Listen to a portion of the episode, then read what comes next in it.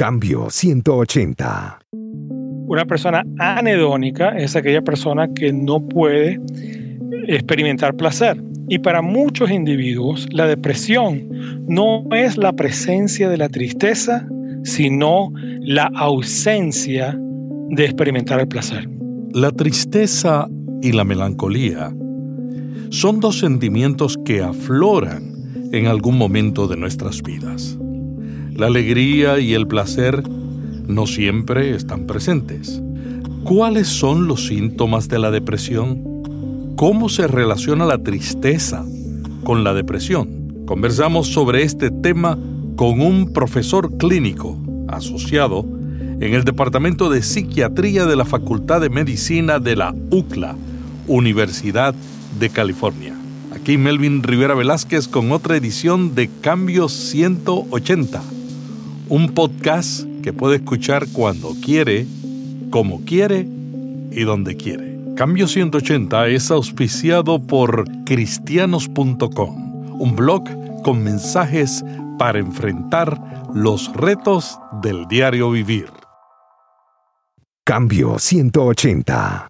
Los personajes literarios, quizás los que han escrito más en algún momento, han manifestado y han tenido procesos depresivos, ¿no? Por ejemplo, podemos hablar de Hemingway, que obviamente tenía un caso de depresión y eso quizás se manifiesta en algunos de sus escritos. Habla el doctor Marcel O. Pontón, profesor de la UCLA, máster en teología y profesor del Seminario Teológico Fuller. También podemos ver a, Sor Juana Inés de la Cruz, que en algún momento ah, sufría de depresión y de otros estados anímicos. Amado Nervo, también Rubén Darío, eh, el famoso Rubén Darío, que en su estado depresivo decía cosas como, juventud, divino tesoro, te vas para no volver. Estaba deprimido el hombre. Quiero llorar, no lloro. y a veces lloro sin querer.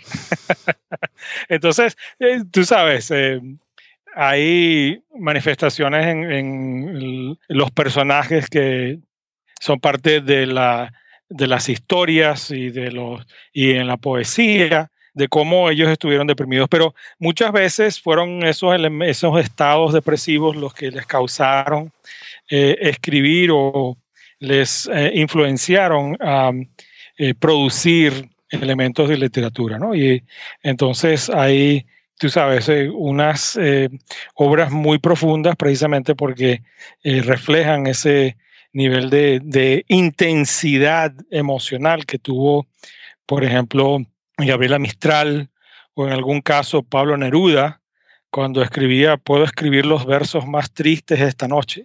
Entonces, ese tipo de cosas, ¿no? Sí, es una manifestación poética de la depresión.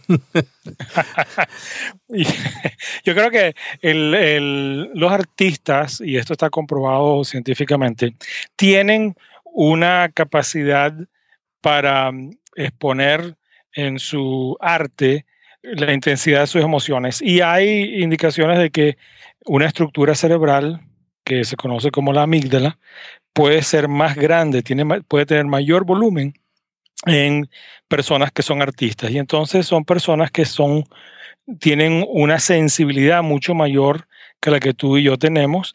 Y aunque eso les permite manifestarse artísticamente de una forma creativa y de una forma especial, también los hace sumamente vulnerables a estados anímicos donde hay depresión y eso se refleja sin lugar a dudas en su pintura, en su escritura, en su música, ¿no? Y tú y yo y todos nuestro, en nuestra audiencia han escuchado canciones tristes ah, y quizás los músicos mientras más tristes han estado, más memorables han sido las canciones que han producido.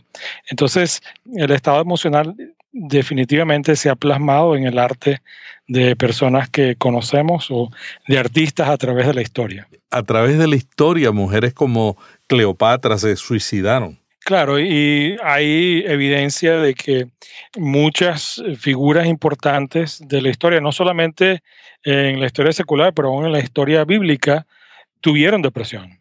Siempre conocemos a unos cuantos. ¿Cuáles son los que tú conoces y cómo tú los describes?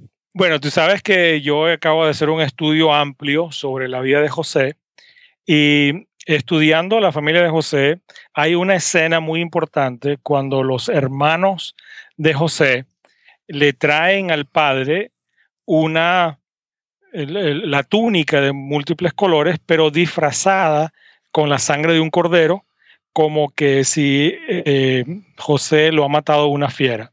Y entonces dice la escritura que cuando Jacob escuchó esto, él rasga sus vestiduras, se cubre con silicio y guarda duelo por su hijo por muchos días. Y dice, enlutado eh, descenderé hasta mi hijo al Seol. O sea, él está completamente deprimido, completamente angustiado y dice que todos querían consolarlo, pero él no dejó que nadie lo consolara. Entonces él estaba en un estado reactivo de depresión, un estado de luto, que lo podemos entender todos, que hemos perdido a alguien, pero en el caso de él, porque tenía esa conexión tan fuerte con José, está en una depresión eh, severa junto con su luto. También vemos quizás a personas tan importantes como David, por ejemplo. Tú has leído los salmos de David como mucha gente de nuestra audiencia. Hay un, el, Salmo 101 donde él habla acerca de la angustia que él tiene y habla acerca de su que no puede dormir, que es como un búho en la noche, se siente que no tiene fuerzas, que está como su corazón es como sequedades del verano, habla de que no tiene placer en nada, que no puede gustar de la comida. Entonces, David nos presenta de una manera literaria en la Biblia la condición de su estado emocional de una depresión seria por las circunstancias que está pasando.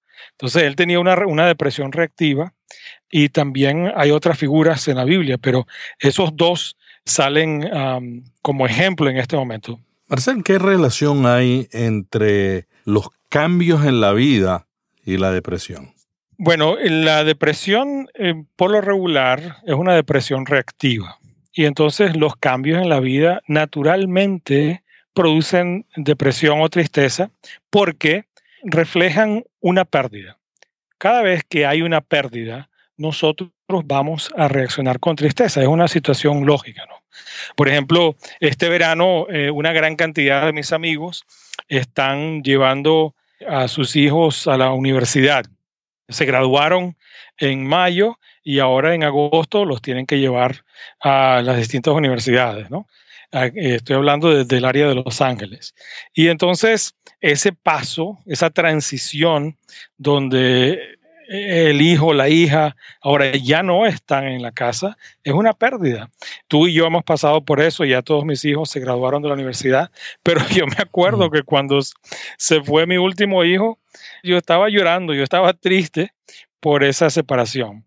Entonces, eso es una, una pérdida. Hay otras pérdidas también, hay pérdidas objetivas como la pérdida de un trabajo, por ejemplo. Es natural sentirse triste y en algunos casos deprimido, sobre todo si la persona ha trabajado muchos años para el mismo empleador y, o la misma compañía, tú sabes, y, a última hora les pasa algo negativo y tienen que salir y entonces hay un sentimiento profundo de tristeza o de traición. En otros casos hay la pérdida de una relación. Las relaciones que terminan en rencor, en conflicto o que terminan drásticamente, naturalmente van a producir tristeza, depresión, ansiedad, melancolía, congoja, y eso es una reacción natural. Entonces, esas circunstancias de la vida que traen cambio están relacionadas con una pérdida y la pérdida va a producir tristeza y dependiendo en la calidad de la pérdida, es decir, la, la clase de pérdida que tenemos, la intensidad de la reacción puede convertirse en depresión. ¿Hay una depresión causada por el retiro o lo que conocemos como la jubilación, que no se habla mucho? Yo recuerdo la película de Jack Nicholson, donde él hacía el personaje de un hombre que se jubiló, hombre aburrido, no, y cuando se jubila muere su esposa inmediatamente y los dos acontecimientos crean una transformación del ser humano. Y conocemos a gente que se ha deprimido al momento de, de jubilarse. ¿Este estado de situación con ese cambio de la jubilación también es frecuente o es, no es tan frecuente?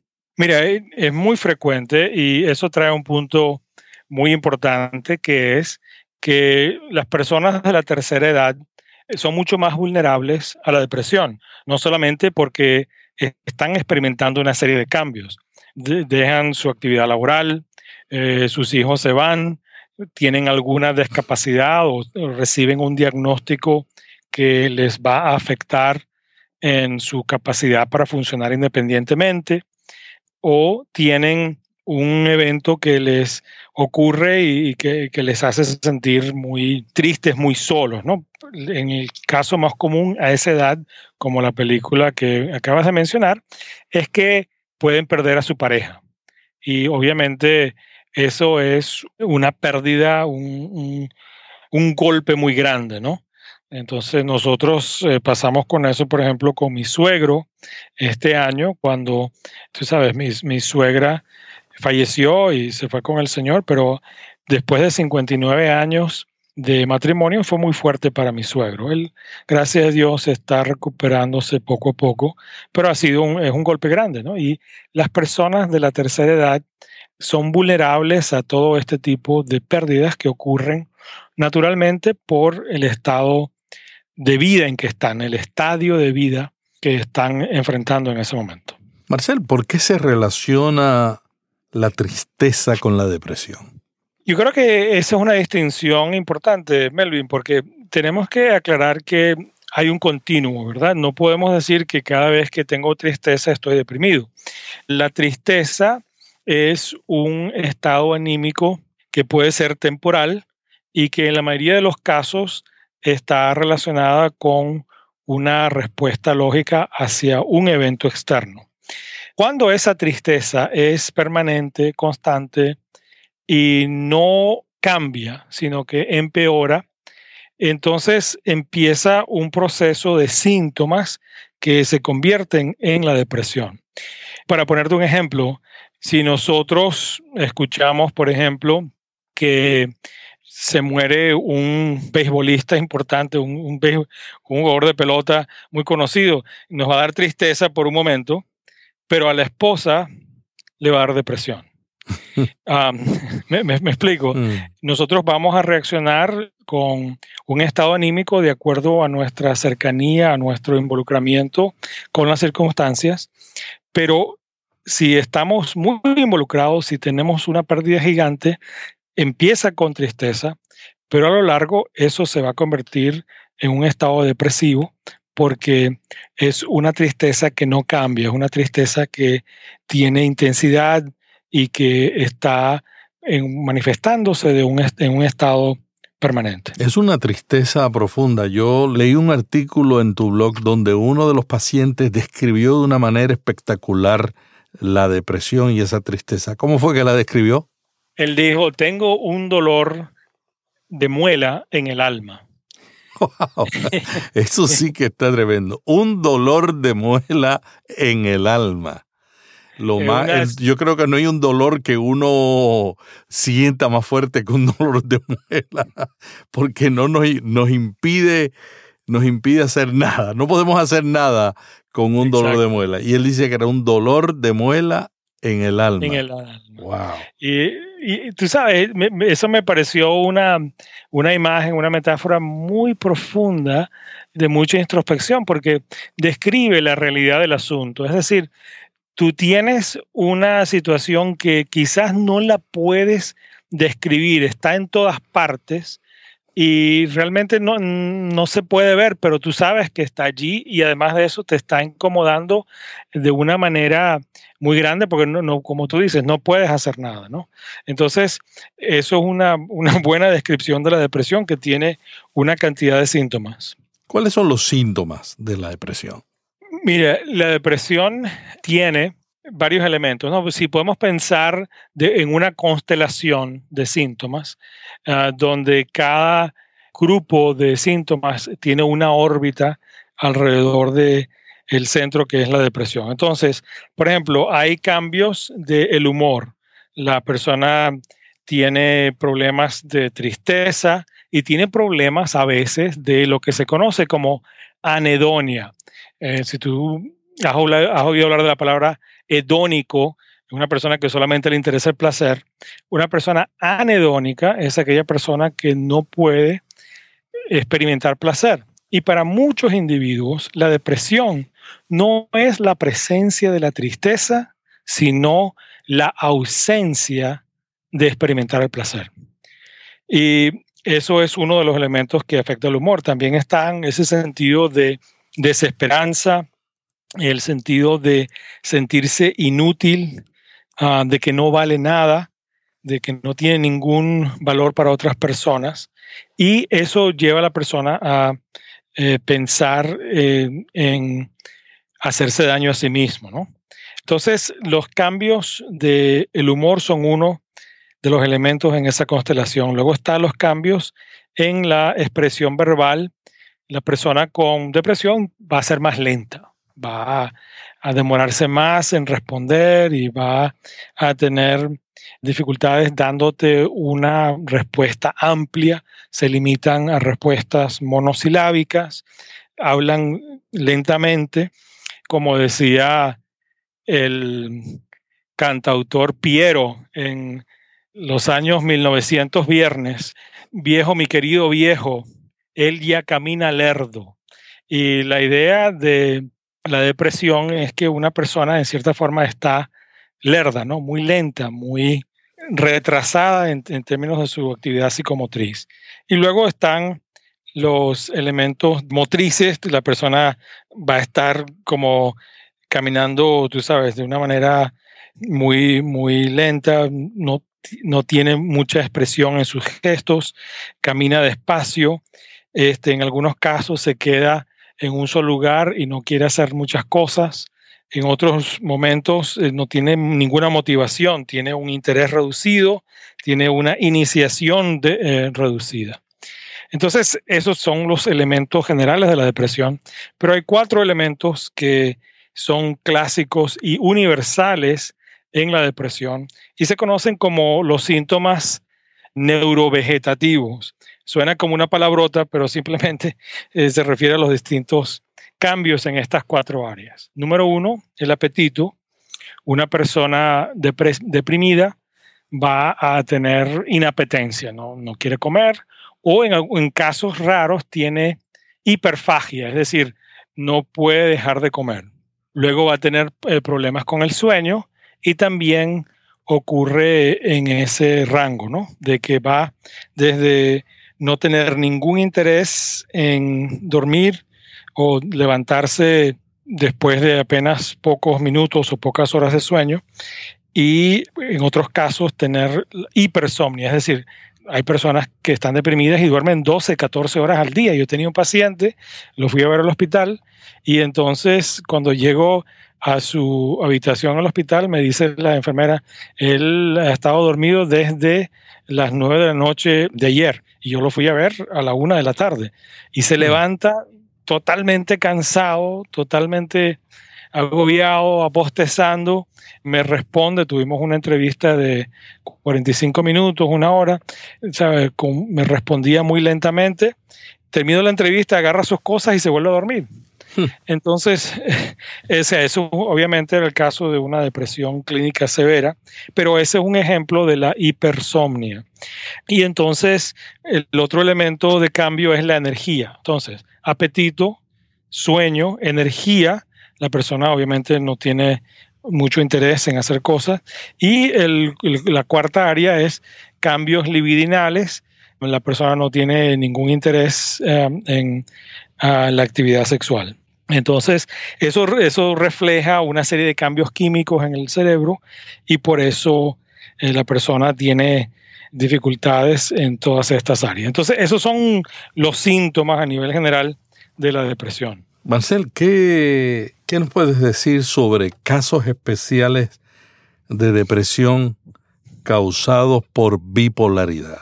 Eso es un punto muy importante, uh, Melvin, porque la bipolaridad realmente está hablando acerca de eh, la otra cara de la depresión, ¿verdad? Bipolar quiere decir dos polos, entonces si en el polo sur está la depresión con un estado anímico y de actividad muy bajo, el polo norte, para decirlo así, eh, estaría marcado por la manía.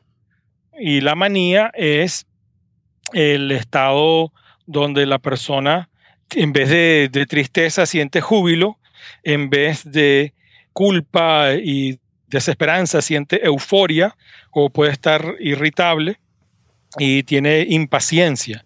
Entonces, una persona en el estado de manía o, en el estado bipolar está presentándose con una serie de síntomas que son lo opuesto de la depresión. Y lo que pasa es que se dice o se habla se describe la depresión bipolar porque incluye estos dos polos, es decir, una persona que ha estado en un caso, en un estado de manía, por lo regular va a ciclar hacia un estado de depresión muy seria. Lo contrario no es necesariamente cierto, es decir, tú puedes tener depresión sin tener bipolaridad, eso es lo que se llamaría una depresión unipolar. Pero si has tenido un estado maníaco, es muy posible que vuelvas a tener que cicles y que vayas hacia un estado de depresión. Entonces, lo importante entre estos dos es el contraste, ¿no? De que la, en el estado maníaco de la depresión bipolar, la percepción del individuo es sumamente exagerada. En la depresión piensas que no vales nada. En la manía tienes un estado de delirio de grandeza, donde tienes una autoestima sumamente exagerada y tu juicio, tu introspección para entender cómo tú eres percibido por otros o cómo tú estás actuando está completamente alterada. Entonces, tienes una confianza irracional de que todo lo que hagas te va a salir bien y que vas a tener éxito. Entonces, la persona que está en un estado maníaco ignora los peligros, ignora las consecuencias de los peligros, eh, de las conductas que está haciendo y dice y hace lo que quiere. Entonces, eso es muy importante entenderlo porque la persona que está en el estado maníaco está en un high, está sumamente en, tú sabes, por encima del mundo, lo puede conquistar todo, lo puede hacer todo, tiene tres horas de sueño y le, bastan, empieza a las cuatro de la mañana, termina a las doce de la noche y ha hecho mil y una cosas y se siente que puede lograrlo todo, que es súper eficiente, que, y entonces las ideas empiezan a volar, no puede ser concreto, eh, dice cualquier cantidad de cosas, tiene eh, lo que llaman una verborrea, es decir, que habla cualquier cantidad de cosas que no tienen sentido porque están desligadas una cosa de la otra, etcétera, etcétera. Entonces, una persona con un estado maníaco es eh, una persona sumamente alterada en su presentación, en su ánimo, en su pensamiento, porque tiene una fuga de ideas y en su actividad motriz está riéndose constantemente, es súper expresivo, súper efusivo y si es que el deprimido tiene problemas eh, libidinales de que no le interesa el sexo, en una persona con eh, depresión bipolar al contrario puede ser hipersexual. Y eso obviamente es un peligro porque como no tiene juicio y no mide las consecuencias, puede ser indiscriminadamente hipersexual. Y entonces la mayoría de esas personas terminan en la ciudad de Las Vegas, terminan haciéndole daño a sus seres queridos porque en el estado maníaco en que, eh, están, en el estado de manía, no pueden medir las consecuencias de lo que están haciendo y cometen errores muy graves. Marcel, el estado de depresión de los bipolares es bien difícil de entender por la familia y por la iglesia. ¿Qué tú le recomendarías a los familiares de sangre y los familiares en la fe que tienen una persona a su lado que tiene este padecimiento? Yo creo que es muy importante que entendamos la necesidad de buscar tratamiento. Hay un estigma todavía, eh, Melvin, en la iglesia y quizás un prejuicio muy grande contra todo lo que tiene que ver con salud mental, porque lo espiritualizamos todo. Y por eso la metáfora de mi paciente, tengo un dolor de muela en el alma, me, me gusta mucho porque si tú y yo tenemos un dolor de muela, lo primero que vamos a hacer es ir al dentista. Pero la mayoría de las personas que tienen un problema de salud mental le tienen un pavor, un miedo, una, una idea de que si van a buscar ayuda, que de alguna manera están fallándole a Dios. Yo recibido, acabo de recibir una nota un correo electrónico de un muchacho en Colombia que me dice precisamente esto. Me dice, Melvin, mira, yo tengo problemas con mis pensamientos, tengo pensamientos locos. Yo tengo problemas porque no puedo controlar lo que, lo que estoy pensando, tengo problemas de pánico, etcétera, etcétera. Y entonces después de darme su historial me dice, el psiquiatra me ha recetado dos medicinas, pero no quiero tomarlas porque no quiero fallarle a Dios. Ya han orado por mí, pero nada ha trabajado. Entonces, mi consejo para él, como mi consejo para todos los que nos están escuchando en este momento, es muy simple. Los problemas de alteración del humor y del ánimo vienen por cambios químicos en el cerebro. Si es que un ser querido suyo o un miembro de su iglesia está experimentando un trastorno de depresión bipolar tiene que ser tratado médicamente. Tiene que estar bajo el tratamiento de un psiquiatra o de un neuropsiquiatra, al igual que el tratamiento de un psicólogo que esté familiarizado con la depresión o con la bipolaridad y que le ayude a la persona a navegar estos ciclos de transición de un estado anímico a otro.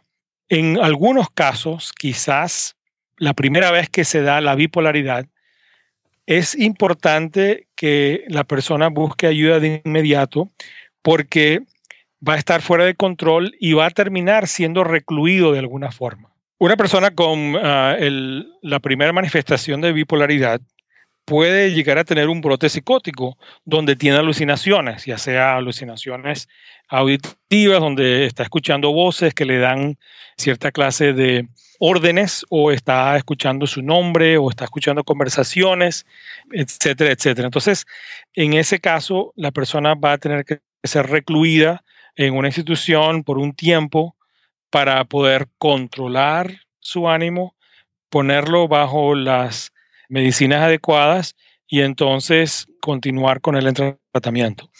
Yo creo que no tenemos que avergonzarnos acerca de reconocer que un familiar ha tenido este tipo de problemas.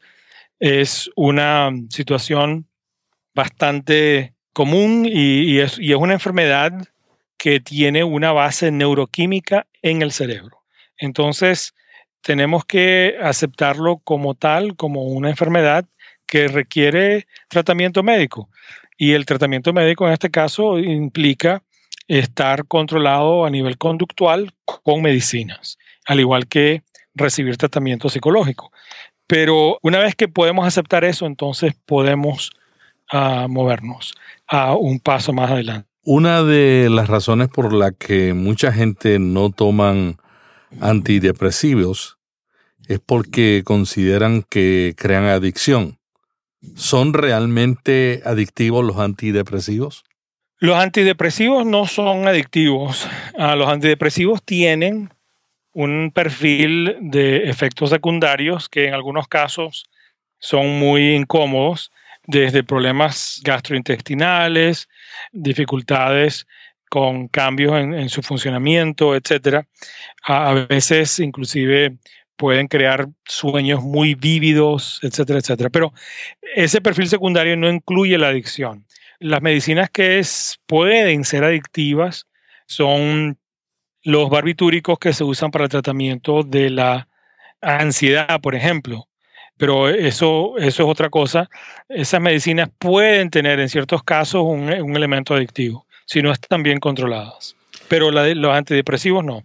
Muchas gracias Marcel por esta conversación tan interesante sobre los cambios en la vida y la depresión, la relación con la tristeza y los síntomas de la misma. Vamos a continuar más adelante con otra entrevista con Marcel discutiendo este tema a profundidad que puede ser de gran ayuda para la audiencia. Marcel, tú has escrito un libro muy interesante que citaste anteriormente en el programa cuando hablabas de José, la túnica del Padre. ¿Cómo va este libro y cuál ha sido la reacción de los lectores? Melvin, ha, estado muy bien. Gracias, gracias por tu um, inquietud. No, nos ha ido muy bien. El, ha sido muy bien recibido, no solamente en el ámbito general, sino también en el ámbito profesional. Han habido varias varios colegas y algunos académicos que han tenido la oportunidad de reaccionar y ha sido muy, muy bien recibida, gracias a Dios. Estamos ahorita en el proceso de, terminar la guía de estudios para que sea usado de manera introspectiva con grupos en la iglesia, de manera que las enseñanzas puedan ser aplicadas a la vida real de las familias en la iglesia. Entonces, esa guía de estudio está por salir, pero gracias a Dios ha sido muy bien recibido y por ahí viene el segundo libro en la serie, así que estamos trabajando en eso también. ¿Qué valor añade a la familia el libro que tú acabas de escribir, La túnica del Padre? Primero, nos hace reconocer las dinámicas que existen. Segundo, nos ayuda a identificar las heridas, los conflictos, los problemas que han surgido porque esas dinámicas se han manifestado de una manera u otra dentro de nuestra historia familiar. Y luego nos ayuda a reconocer que es posible tener una nueva narrativa sobre lo que pasó. Todos hemos sufrido en nuestra familia por X ah, razón. Algo ha pasado, ha habido deserción, ha habido traición, ha habido engaño, ha habido algún malentendido, o habido alguna manipulación, etcétera, etcétera. Y entonces eso nos ha afectado a todos. Pero con José podemos decir, ustedes hicieron esto con una motivación, pero Dios usó eso para bien. Es decir, que le podemos cambiar el significado del evento triste, de la acción hiriente, del trauma violento, y ponerlo dentro de un contexto donde ahora estamos marchando hacia una, a un propósito que está definido por nuestra conciencia de la realidad de Dios en nuestras vidas y no los hechos de individuos en nuestro pasado. Marcel, ¿dónde pueden conseguir el libro y dónde pueden seguirte? Mi libro está en Amazon, es publicado por CLIE, también está en la página de CLIE, pero me lo pueden buscar en mi página, eh, marcelponton.com, y allí ah, lo pueden conseguir. Hay varias opciones, está la opción digital y está la opción impresa, pero pueden eh, buscarlo en Amazon o en Barnes Noble, en Apple, es decir, en, iTunes. Le se llama La túnica del padre. Pueden buscarlo con ese título. Vamos a incluir los enlaces a editorial CLIE una gran casa editorial también, al blog de Marcel y todos los lugares que él ha mencionado, para que ustedes disfruten este libro que yo creo que va a ser de gran bendición a la familia de hoy que enfrenta tantos retos. Muchas gracias al doctor Marcel Pontón por esta conversación. La semana que viene continuaremos dialogando sobre temas de interés para pastores y líderes. Hasta aquí Cambio 180 cada semana, Melvin Rivera Velázquez dialoga con destacados invitados sobre temas de interés para pastores y líderes. Cambio 180 le ayuda a mantenerse relevante en un mundo cambiante. Si este podcast le gustó, vaya a iTunes y suscríbase para recibirlo automáticamente lo publiquemos. También déjenos ahí una valorización y comentario. Para más artículos sobre estos temas, visite cambio180.com. Cambio 180.